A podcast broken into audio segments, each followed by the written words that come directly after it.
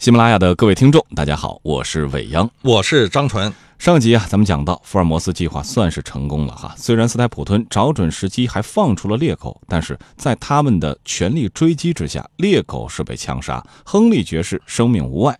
在斯泰普吞太太的引领之下呢，他们还找到了斯泰普吞的潜逃路线，但却发现，或者说是初步判断，这个冷酷凶残的人已经被泥潭吞噬了。接下来咱们就得回答啊，准确的是福尔摩斯要回答大家，大家等待很久的问题：斯泰普吞为什么要精心设计谋害查尔兹和亨利爵士？他的计谋又是怎么来实施的呢？呃，之前张老师曾经讲过哈，往往。啊，一个人做一件事情，他有内心的动力，才会认真的去布局。那么，斯泰普吞的内心动力到底又是什么呢？在离开巴斯克维尔庄园之后，福尔摩斯顺利解决了两个很重要的案子，因此那个时候的他神采奕奕。他并不喜欢案件互相打扰，这正是一个了解猎狗一案的好时机。于是，亨利爵士和摩提莫医生就此到访了，他们便很自然地谈到了这个话题。福尔摩斯在和斯泰普顿太太交谈了两次之后，已经完全搞清楚了事件的经过。首先，他说出了斯泰普顿的真实身份以及作案的动机，也就是内心动力所在。这位斯泰普顿其实就是查尔兹爵士的弟弟罗杰·巴斯克维尔的儿子。罗杰当时逃到了南美洲后结了婚，并且生了一个孩子，这个孩子和父亲同名。长大之后和一个哥斯达黎加姑娘结了婚，也就是斯泰普顿太太。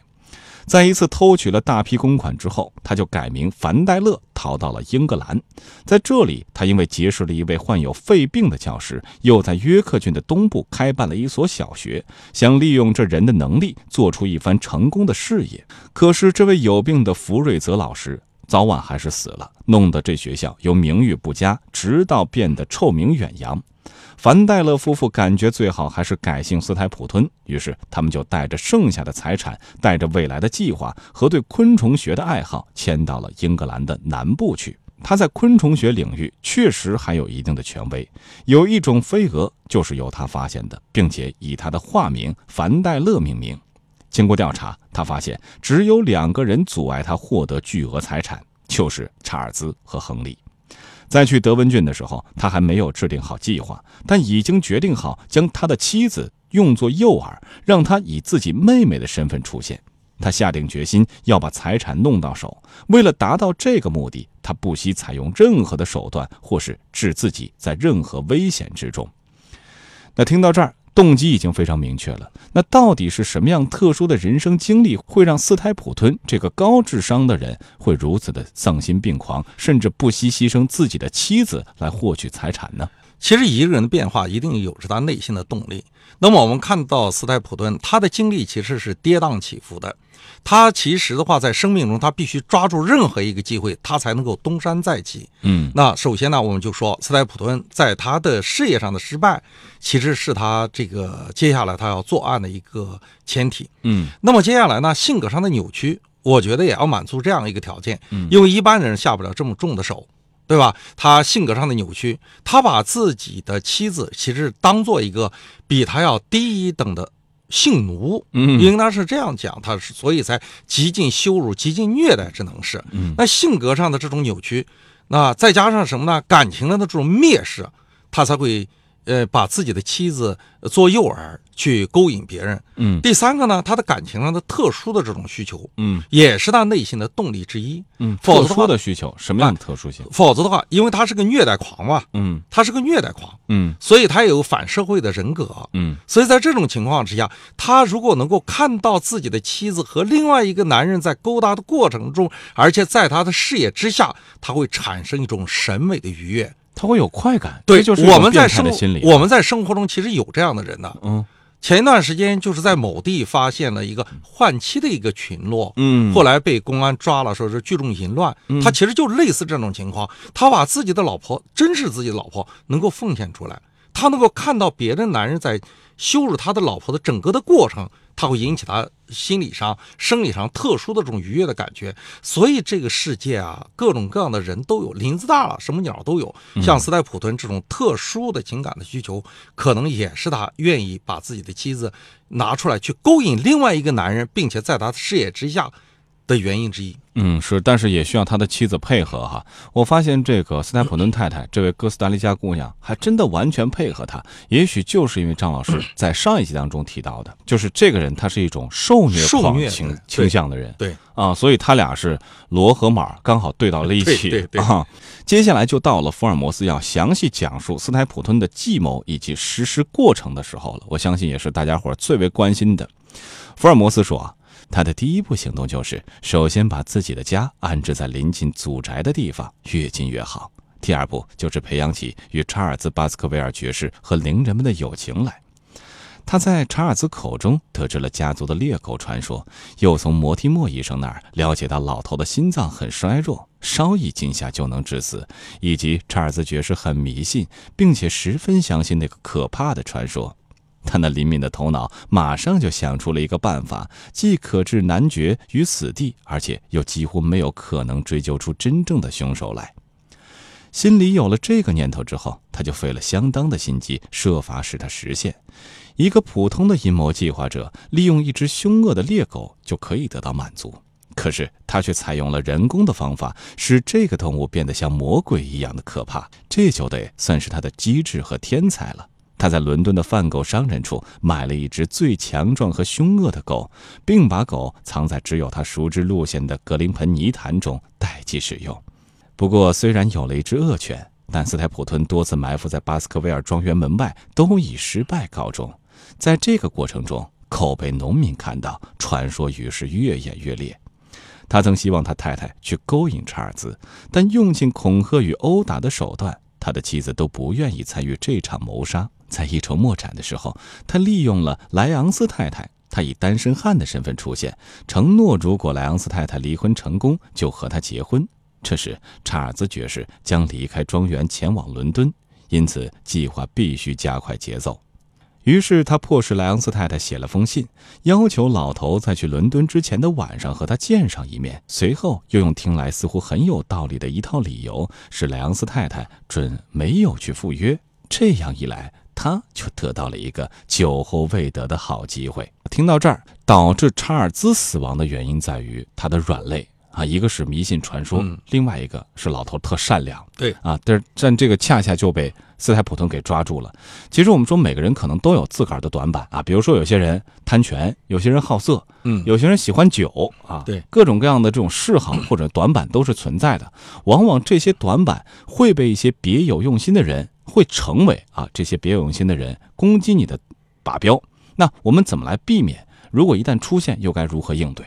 其实呢，我们经常说，就说人食五谷杂粮，它都会有躯体疾病嗯啊。人有七情六欲，它都有性格上的短板。嗯那么就是遇到类似这样的情况，你应该怎么办的问题。其实这个问题是一个非常复杂的问题。是嗯系那统么性问题了。，对，那你看斯泰普顿利用的只是传说和善良的软肋吗？嗯其实它还不完全是，还在于什么呢？还在于啊，这、在那个时候，在那个地方，他要见那个女人的这点点疑似暧昧的，多少有点小小好色的这样一个心态软肋，嗯那这样一个软肋。所以呢，在这种情况之下，我们要做到的是什么？知人者智，自知者明。我们看到的查尔斯表面上是一个善良的，啊，是一个有爱心的，但其实的话，从从人本的角度来看的话，他多多少少还有点在生理上不是太满足的这样一点小小的动力，否则也不会在晚上的十点钟，在栅栏门的那个位置去见这样一个离过婚的一个漂亮的女人嘛。嗯那所以孔子就讲说，知人者智，自知者明。嗯所以你要真的想合理的规避相应的风险，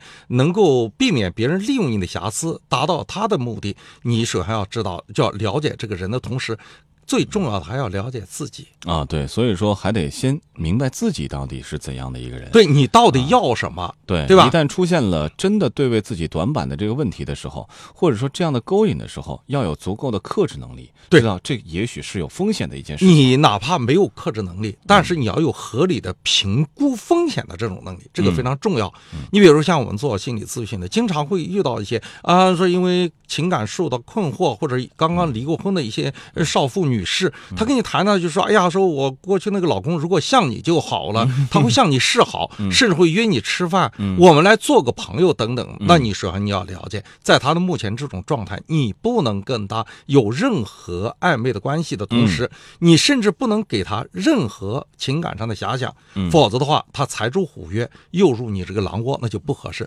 而且对你呢，他是他会什么呢？他接下来会有更大的愤怒，把你当做攻击的靶标。是因为对你的期待会更多一对些，那不没事儿找事儿吗？没错啊，我们也说这个莱昂斯太太啊，好像也是这场阴谋的受害者，因为她也是被欺骗的嘛。嗯，但是有句话叫“可怜之人必有可恨之处”哈。常言说得好，婚外情呢是对婚姻最大的背叛和不尊重。那么说，在生活当中啊，曾经出现过婚外情的人，是否可以判定说他人格确实有瑕疵呢？这什么样嗯真的不能这样说，因为人都是趋利避害的。因为从深度心理学的角度来讲呢，嗯一个人如果有外遇啊，往往是源于他在婚内得不到需求。嗯那么为什么我要这样说呢？可能会有很多的啊反对你听众是吧会反对我。 啊那么就说人是缺什么补什么的。嗯你想想，我有一个朋友，他就跟我讲说，你看，我说我有外遇，容易嘛，就是被老婆发现了。嗯那在咨询的过程中讲，说我要找个没结婚的，怕有婚姻取向，因为他不愿意破坏自己的家庭。嗯说如果找个已婚的吧，又怕人家老公来打我；如果在外面随便找一个吧，又怕染上病， 对吧？所以容易吧？你想想，作为一个男人或者是作为一个女人，冒着多大的风险，他会有出去找外遇，他一定有内心有动力，啊，这个这动个力而动且力非常大。哎，一一定在婚内、在感情上或者在某些方面，他得不到满足，他才会萌蠢蠢欲动，会寻找另外一种感觉。嗯，刚才您说到了哈，内心的动力得强到足够去盖掉他认为风险的这个程度，对他才会去选择。对，啊，这是一个前提。那您觉得什么样的人容易发生这种问题？我们生活当中也遇到过，有一些人觉得在婚内并不是嗯很满足，但是他对依然还会坚守原则，不去踩这条底线，也有这样的人嗯呢。你看，我们在这个辅导离婚的时候，我们往往就会先有一个婚姻评估的过嗯程，看他们两人之间的婚姻关系是什么形态的关系。嗯，那么接下来呢，如果如果这种形态的关系是比较稳定的，我们是和的倾向。嗯，如果这种关系本身的话，它不是一个非常呃牢固的这种关系，不是父女形态或者母子形态的，它可能就是一个朋友之间搭伙过日子形态的，我们就会主张它分。嗯，那么分的过程中可能会要什么呢？最大限度的保护自己的利益，我利益保全。嗯那怎么去保全呢？那那有时候我们就会提供一些策略，这些策略是什么呢？比如说加大对方离婚的成本。嗯你要不想离婚的话，加大离婚的成本来抑制对方离婚的冲动、外遇的冲动，嗯他就可以。那也就是从另外一个角度讲呢，就是说外遇是有成本的明白您的意思。啊，如果成本大于自己的获得，他就不会离婚嗯，啊。或者说，我们不是说不是说他会不会离婚的问题，而他会不会走出外遇的这一步。对，在在衡量这个风险和成本的过程当中啊，比如说，呃，确实这个成本过高了，就把他给逼回来了。对，是、啊还有一句话就是在婚姻当中啊，还是要双方共同去投入，因为你投入的越多，那么这段婚姻可能就会越加的稳定。嗯我们看到很多的夫妻在离婚的那一瞬间嚎啕大哭，嗯互相之间有很多的不舍，但又不能不舍那种纠结的那种缠绵的那种感觉，嗯就是因为什么呢？在婚内有太多美好的回忆，嗯，这些啊美好回忆其实都是对给对方的付出。你对曾经做过这些，你自己才能记得。所以这就是嗯恩典，就是这个意思。婚姻如果是一杆旗的话，我们看到那个旗杆，它会有风浪绳，嗯它有很多绳子去拉着它，嗯，那否则在风雨飘摇过程中，这个桅杆就断了。没错，其实哎也是在这儿想提醒大家的是啊，在婚姻当中啊，有一些人是那种主动付出型的，嗯，他觉得我不断的对你好，你就应该能够反过来对我好。嗯但这个思路其实也有问题啊啊，是要引导你在乎的另一半不断的为婚姻和家庭去付出，那这样也许未来你们的基础这个就就稳是定婚姻的智慧。嗯有些男人说：“我只要对你好就行了，我只要对你好，等一下，我把所有该干的活儿我嗯那都干干了啊没干不该我干的也干了，大包连大打揽毛细都会啊。那你你想想，那作为女人来讲的话，她要老公到底来干什么呢？是对不对？你太好了，不怕贼偷，怕贼惦记，她没有安全感，她嗯就接下来的亲密感就会出现问题。是，那作为男人来讲，我付出这么多的目的是什么？我也不是说我贱，嗯，我就想付出，没有人想付出。是那你是想博得美人一笑？嗯如果他在某一个方面呃服了你的意，接下来你会什么呢？你会突然之间莫名的愤怒，嗯那接下来会有很大的问题。所以两个人之间呢，其实都要付出，而且呢，你的所谓的付出一定要什么呢？要满足对方的需求，对，也就是他所需的是你所予的，他想要的是你能给的，嗯点点滴滴在心，人家不想要。你非要给强烈那个，我是对你好，那不像他妈一样了嘛，对不对？嗯他是才离开自己的妈，又找到另外一个妈，你还是个后妈，那是男人为什么要喜欢你？啊对不对没错。也就是说，其实一方面我们要给予，但是这种给予呢，要基于对方的一种需要啊，对这也是需要智慧的。对我你得觉得这判个是定很重啊，要对方到底真实的意愿是什么。另外还有一方面，就是在你付出的基础之上，要大力的引导去对方，让对方也付出。也付出，哎，大量的付出之后，婚姻的基础才会更加的稳固。好，巴斯克维尔猎犬倒数第二集，我就和张老师暂时讲到这儿。下一期就是这个系列的最后一集了啊！福尔摩斯会把所有的谜底解开。对于这个故事，各位听了有段时间了，您有怎样的看法，也可以在栏目的下方来分享。喜欢我们的节目呢，一定要记得订阅《福尔摩斯探案全集》，凝视生命的黑箱。咱们下期再会。